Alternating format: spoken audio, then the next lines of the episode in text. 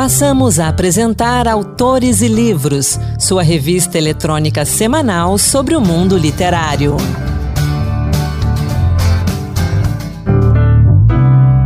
Olá, seja bem-vindo, seja bem-vinda a mais um Autores e Livros, a nossa revista literária de toda semana.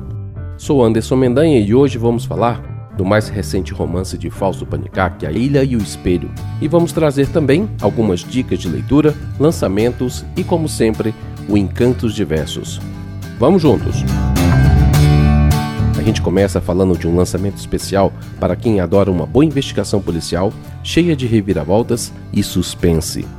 O thriller Crimes em Copacabana, Caçada ao Dono da Babilônia, da escritora brasiliense Luciana Dignoni, promete uma viagem nostálgica pelo bairro mais famoso do Brasil, além de lançar luz ao machismo da polícia e o papel da mulher no início da década de 1980.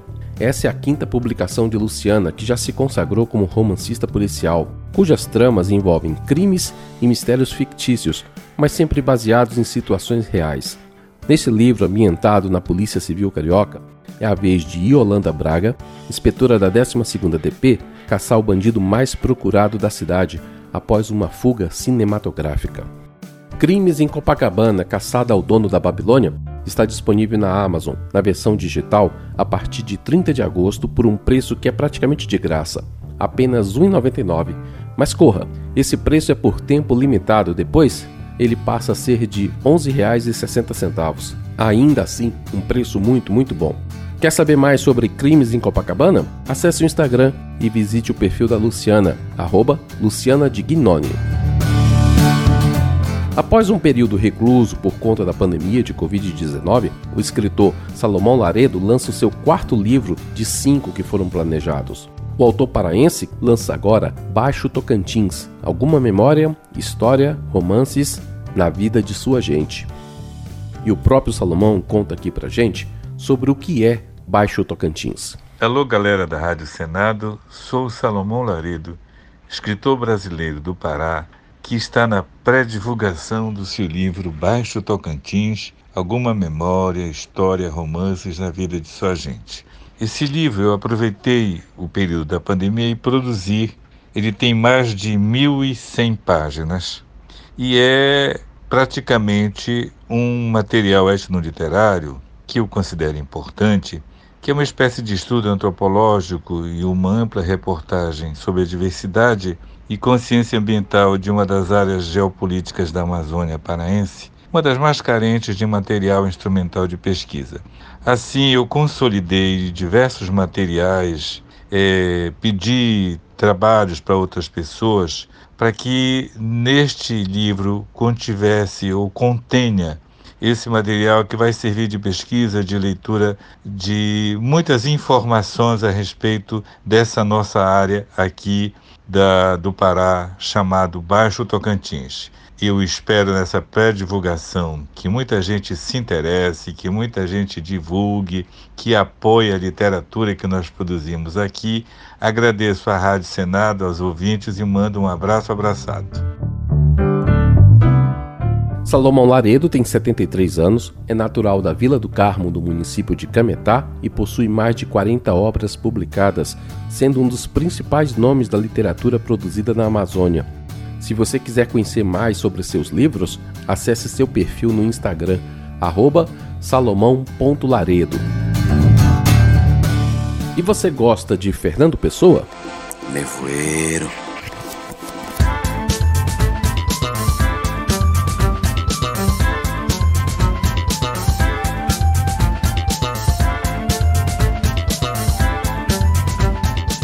Fernando Pessoa é um dos mais importantes poetas da língua portuguesa, lembrado pela sua produção fértil e diversificada, através do uso de heteronônimos como Alberto Caeiro, Álvaro de Campos e Ricardo Reis.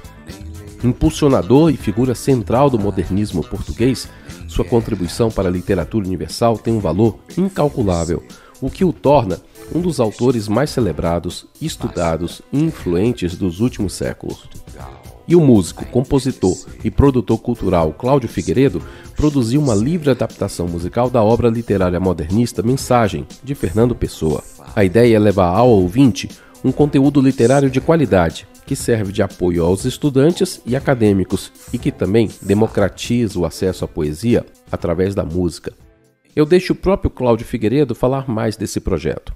Saudações, Rádio Senado, saudações ouvintes do programa Autores e Livros. Venho aqui apresentar o meu trabalho, que está numa playlist no SoundCloud, intitulado Mensagem por Cláudio Figueiredo. É uma livre adaptação musical da obra literária modernista Mensagem, do poeta português Fernando Pessoa, lançado em Lisboa no ano de 1934. Mensagem é uma obra de Fernando Pessoa que tem caráter nacionalista, porém eu a encarei de maneira mais espiritualista pois a mística que envolve o livro, né, ela é muito grande. Eu organizei mais nesse sentido esta livre adaptação da obra. Mensagem por Cláudio Figueiredo está disponível no SoundCloud. É uma playlist que tem duração de 2 horas e 7 minutos mas nós estamos também trabalhando já alguns vídeos com fotografias que nós disponibilizaremos no YouTube. Anderson Mendanha, agora é com você. Pode escolher o som aí que você quer mostrar para os seus ouvintes. Grande abraço. Então, a gente ouve agora um trechinho do poema Nevoeiro de Fernando Pessoa, adaptado por Cláudio Figueiredo. Nem rei, nem lei, nem paz, nem guerra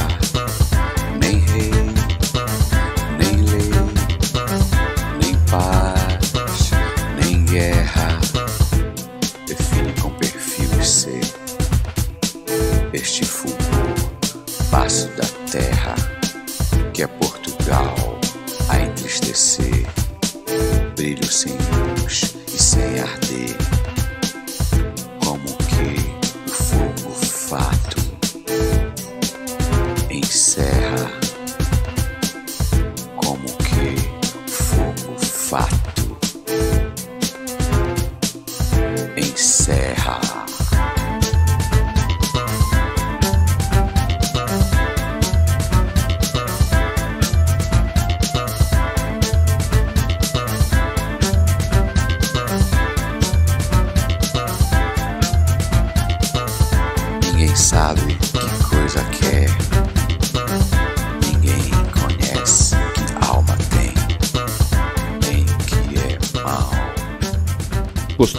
Eu gostei muito, muito, muito mesmo.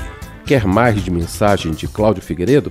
Então acesse o Instagram, arroba claudiofigueiredo.7.music ou então use a hashtag Dicas Autores e Livros que eu preparei um post especial com link para a playlist. Eu sou Anderson Mendanha e quero convidar você a participar do Autores e Livros com a sua dica de leitura pelo nosso WhatsApp 61 98611 9591. Vale tanto mensagem de texto quanto mensagem de áudio. Na entrevista da semana, eu converso com Fausto Panicac sobre seu mais recente romance, A Ilha e o Espelho. Entrevista com questões marcantes da nossa atualidade, como violência contra as mulheres, identidade cultural, xenofobia, meio ambiente e também destino dos refugiados. Tudo isso muito bem costurado, muito bem escrito, numa história inspiradora, com reflexões sobre o valor da amizade, a multiplicidade de olhares e a dignidade da vida humana. Fausto, muito bem-vindo ao Autores e Livros. Ah, muito obrigado, é um prazer estar aqui conversando com você. Fausto, como Eles... foi trabalhar todos esses temas em A Ilha e o Espelho? Esses temas foram surgindo organicamente. O meu foco inicial é sempre contar uma boa história. Né? Tem uma série de personagens vivendo na Inglaterra. O personagem principal, que é o narrador, é um advogado brasileiro que está lá. E ele vai se integrar ao grupo de amigos, capitaneado por um fotógrafo, que foi um italiano, que foi correspondente de guerra, e vai conhecer pessoas de diversas nacionalidades vai surgir aí uma grande amizade, vão surgir também amores, um triângulo amoroso nesse grupo, e esses temas todos é, que, que você se referiu, eles vão surgindo ao longo da história. O personagem do Telby, que é o personagem narrador, vai se deparar com uma infinidade de situações que o vai levar a refletir sobre isso. Bom, como que isso surge no livro? Muitas dessas coisas da minha própria vida, da minha própria atuação. Né? Por exemplo, violência uhum. contra as mulheres é um tema no qual eu trabalho diariamente como meu, na minha outra atividade como promotor de justiça. É, xenofobia, racismo, infelizmente também são problemas é, muito presentes na nossa realidade. Eu pre presenciei alguns casos quando morando no, na Inglaterra e transpus alguns desses casos de uma forma, claro, ficcionalizada para o livro. E aí também questões ambientais faz parte do meu dia a dia no trabalho, foi meu doutorado nessa área em Portugal. E a sua literatura, você acredita que ela tem que trabalhar a reflexão de vários temas, né? Eu, eu gosto de fazer isso, embora, é, para ser muito franco, eu não estabeleça uma lista de temas, digamos assim, quando eu vou começar a escrever uma obra de ficção. Né? Eu não sento e faço ali uma, uma essa lista, eu vou abordar isso, isso. Mas é, é, curioso porque esse processo vai surgindo ao longo da própria escrita. Né? O personagem muitas vezes está é, enfrentando um drama individual e, de alguma forma, isso se conecta com um drama coletivo, com algum desses temas né, dos quais a gente está falando, e aí uma vivência pessoal ali vai levar a reflexões maiores. Aparentemente, o brasileiro se acha distante da realidade dos refugiados, mas nós temos um paralelo aqui no Brasil, apesar de que imperfeito, que são os migrantes. As pessoas Sim. que deixam o local que nasceram em busca de outras oportunidades e acabam morando na rua. Por que levantar esse tema? É, o livro ele é todo trabalhado, e até o título tem relação com isso, e o design da capa também, um chamado, digamos assim, um humilde chamado para olhar para o outro. A empatia é algo que é, embora seja uma palavra que tenha se tornado lugar comum, aqui ela é explorada de uma forma profunda, penso eu, que é justamente o próprio personagem narrador vivencia isso. Ele começa a, eh, a, a narrativa vivendo uma vida muito descompromissada, uma vida muito boa, que parece muito distante de qualquer tipo de problema, né? estando em outro país. E pouco a pouco a realidade vai se impondo. No nosso caso é a mesma coisa. Aí a questão é que né, muitos de nós optam, infelizmente, por fechar os olhos a né? essas realidades que estão ao lado. Né? Às vezes está ali ao lado do vidro do carro, está no no farol. É, o livro também trabalha esse conceito, né, a ilha, o espelho, o eu e o outro, o quanto o outro é um reflexo de nós mesmos, o quanto nós podemos nos enxergar se estivermos abertos a isso no outro, é, e o quanto o que fazemos ao outro reflete o que nós somos. Né? E aí eu falo não só individualmente, a responsabilidade individual, uhum. como também a responsabilidade coletiva, enquanto sociedade. De forma nós estamos tratando os menos favorecidos, os excluídos, e aí entra toda uma gama de personagens que são agrupados ao longo da, da narrativa, chamados de desvalidos no livro, que são todas essas pessoas que sofrem pelas mais variadas razões e estão ali à mercê, né, sem recursos, muitas vezes, sequer para perceber aquilo que está acontecendo à sua volta, ou com recursos para perceber, mas sem recursos para ter uma vida digna. Bom você, você citar os desvalidos, que era aqui o gancho para minha próxima pergunta, porque eu ainda não concluí o livro ainda, estou lendo ele. Eu comecei a ler o livro, mas eu percebi que eu tinha que ler devagar. Não é um daqueles livros que você lê rápido demais, porque senão você perde todas as camadas que o livro tem. A história é muito, como eu disse no início, muito bem construída, então ele merece uma leitura é, consistente, uma leitura devagar, e eu não concluí ainda, mas eu já percebi algumas coisas que você faz um trabalho sobre a relação das pessoas favorecidas com a relação desses desvalidos. É uma forma de despertar alguma chama nas pessoas, na reflexão das suas próprias vidas? É exatamente isso. E isso é feito de uma forma, pelo menos eu trabalhei bastante para que fosse assim, é, sutil, não no sentido de ser de o um livro ter algo de panfletário ou de um manifesto de cunho político, ou o que quer que seja assim, mas a partir da experiência do próprio personagem. O personagem é, narrador tem esse despertar. Ele, ao longo do livro, ele vai se apercebendo de quanta coisa o circunda, de como a sua vida é boa, mas ela é boa, inclusive porque depende de outras pessoas, ou seja, quantas pessoas são necessárias para que tenhamos esse padrão de vida, esse padrão de consumo, e muitas vezes essas pessoas, né, que é uma reflexão que eu faço lá no livro, né, que nos servem ou, ou às quais servimos, conforme tenhamos nascido aqui ou ali, e ele vai despertando para isso e vendo que essas pessoas muitas vezes são invisíveis, invisíveis para todos, invisíveis para aqueles que se beneficiam do trabalho delas, invisível para o Estado como um todo, para a sociedade, ou seja, mas são pessoas essenciais para o funcionamento deste é, mundo aparentemente perfeito em que uma pequena camada da população vive, né? não reconhecendo a importância de todas essas outras pessoas. O livro todo vai trabalhar com isso, com um despertar para olhar para a situação do outro. Fala um pouco mais do título do livro, a importância desse espelho, dessa ilha, desse contato é. com o próximo.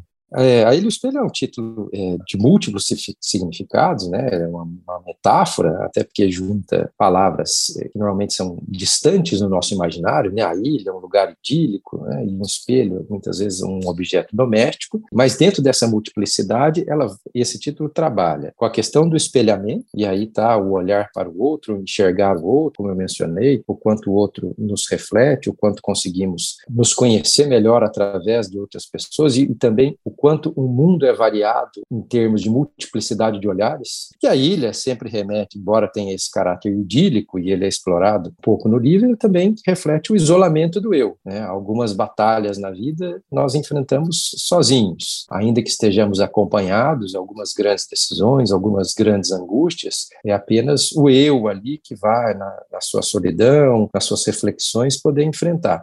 Então, essa relação da ilha com o espelho, ou seja, do eu com o outro, é que vai ser o fio condutor da história, seja no plano individual, daquilo que acontece aos personagens, como eu mencionei, as aventuras pela Europa, uhum. viagens de moto, amores, é, traições, é, brigas, diversão, tristezas do plano individual, seja esse no plano coletivo desses temas mais abrangentes como refugiados, né, xenofobia, violência contra mulheres e é por aí vai.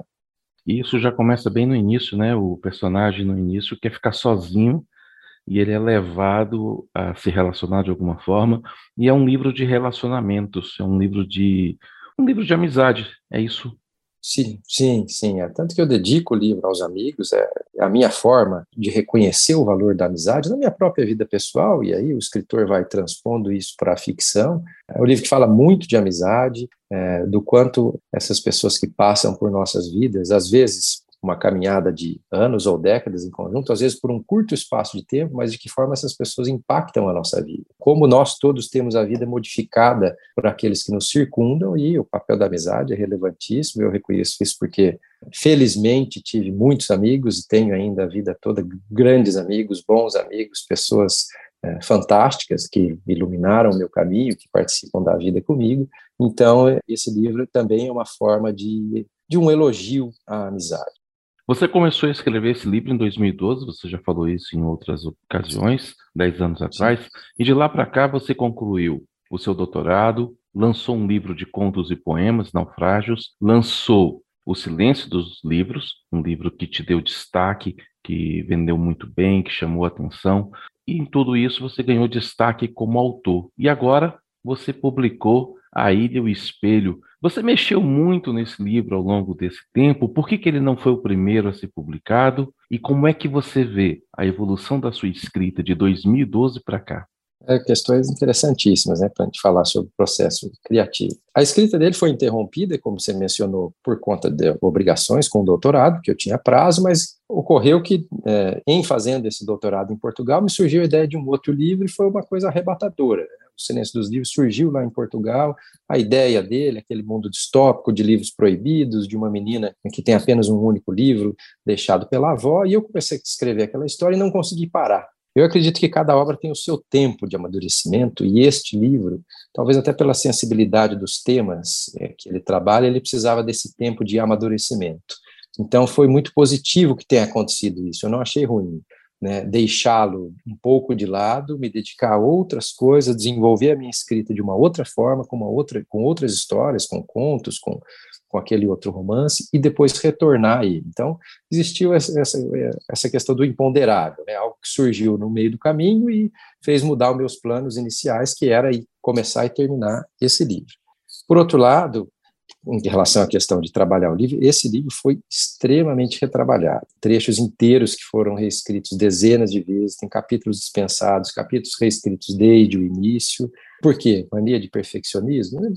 É porque é, é prazeroso, é árduo, às vezes é doloroso retrabalhar o texto, mas também é prazeroso para chegar naquele ponto em que eu não tenho mais o que pôr nem o que tirar, aquele em que eu encontro ali as palavras exatas, né, é algo que o Hemingway dizia, né, porque uhum. já foi questionado em entrevista, porque escreveu tantas vezes, né, famoso, ele reescreveu acho que 37 vezes o final de Adeus às Armas, não sei quantas vezes o início de, de outros romances, e, e perguntado por que, falava, até achar a palavra exata, até achar a palavra certa. E é, eu tenho esse, esse veio de buscar um resultado estético, né? além, da, da além do enredo, né, da história, suas reviravoltas, aquilo que arrasta o personagem pelo aspecto emocional, né, além dos temas dessa camada mais profunda que é trabalhada, dos, dos grandes temas sociais, digamos assim, que aparecem na obra, eu tenho também é, essa vontade de que haja uma perfeita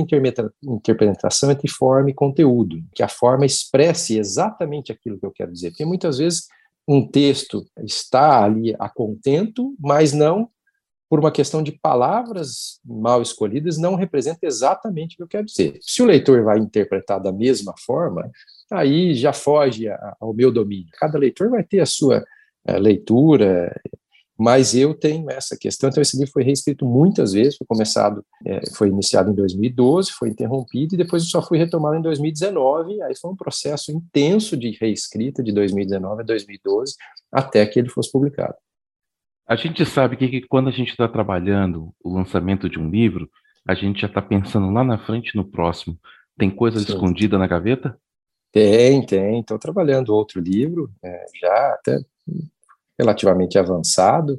É, é um livro esse, diferente dos anteriores que se passa inteiramente no Brasil, que eu posso adiantar isso, né? Esse aí, o Espelho, se passa em boa parte na Inglaterra e em outros lugares, e o Silêncio dos Livros se passa metade no Brasil, metade em Portugal. O próximo livro está a caminho, ele é inteiramente no Brasil, uma viagem pelo interior do Brasil, com uma grande reflexão sobre a realidade brasileira e sobre a história do nosso país também. Estou trabalhando nesse livro aí, o tempo é escasso, mas aí é preciso ter disciplina para conseguir concluir. Fausto, muito obrigado pela conversa aqui no Autores e Livros e como eu sempre encerro, deixo o convite para você voltar a participar. Quando você tiver mais novidades sobre esse novo livro, volte aqui, vamos conversar mais. Perfeito, eu que agradeço, foi um prazer conversar com você, também estou inteiramente à disposição, espero que nos vejamos em breve aí, falando de outras obras. A Ilha e o Espelho de Fausto Panicac pode ser encontrado nas versões impressa e digital nos portais e livrarias, a partir de 40 reais. E chegou a hora do Encantos Diversos. Hoje, Marluce Ribeiro nos traz um pouco da obra de Geir Campos. Encantos Diversos Poemas que tocam. Olá, hoje o Encantos Diversos traz para você Jair Campos, poeta capixaba que viveu de 1924 a 1999. Natural de São José do Calçado, Espírito Santo, Jair Campos estreou na poesia em 1950 com o livro Rosa dos Rumos. Dele, selecionei para você o poema A Árvore. Ó oh, árvore, quantos séculos levaste a aprender a lição que hoje me dizes? O equilíbrio das flores às raízes, sugerindo harmonia onde há contraste. Como consegues evitar que uma haste e outra se batam, pondo cicatrizes inúteis sobre os membros infelizes? Quando as folhas e os frutos comungaste? Quantos séculos, árvore, de estudos e experiências que o vigor consomem, entre vigílias e cismares mudos, demoraste, aprendendo teu exemplo, no sossego da selva armada em templo. Dize, e não há esperança para o homem? Também do livro A Rosa dos Rumos você ouve Acalanto. Exaustos de fotografar a vida em seus 60 aspectos por minuto, adormecem os olhos no aconchego de crepúsculo antigo e sempre novo. As imagens do dia, prisioneiras entre as dobras das pálpebras, discutem argumentos possíveis para um sonho. Jair Campos foi também tradutor, editor, jornalista, ensaísta e professor.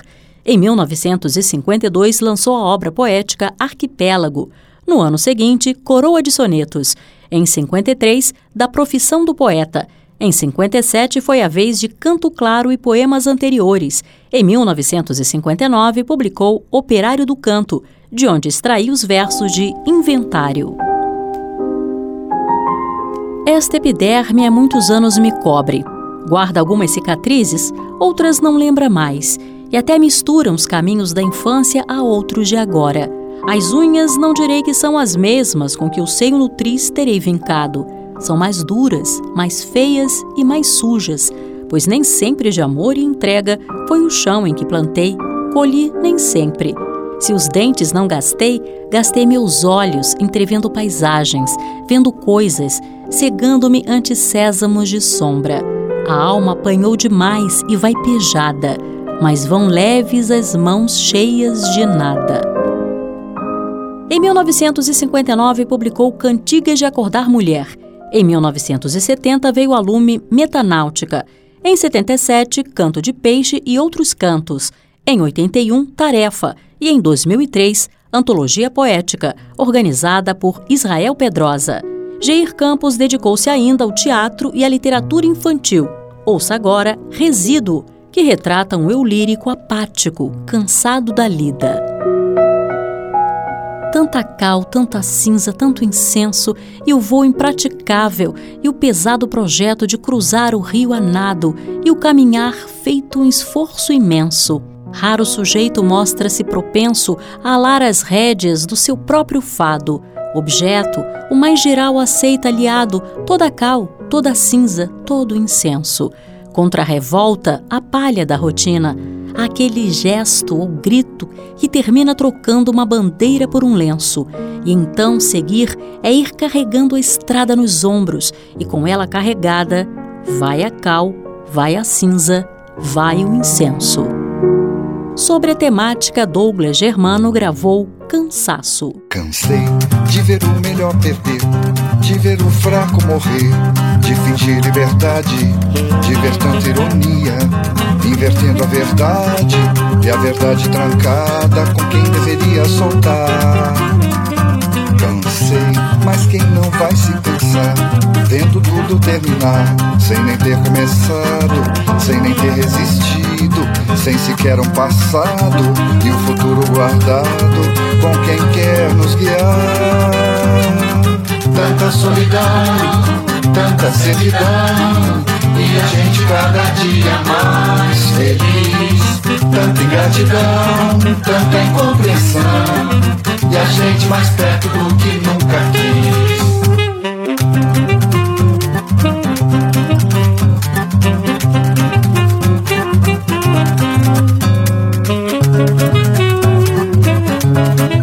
E o Autores e Livros de hoje vai ficando por aqui. O programa teve a apresentação de Anderson Mendanha, produção de Ana Beatriz Santos e trabalhos técnicos de Josevaldo Souza. Na semana que vem, teremos um programa especial dedicado ao bicentenário da independência do Brasil. Até lá. Boa leitura! Acabamos de apresentar Autores e Livros, sua revista eletrônica sobre o mundo literário.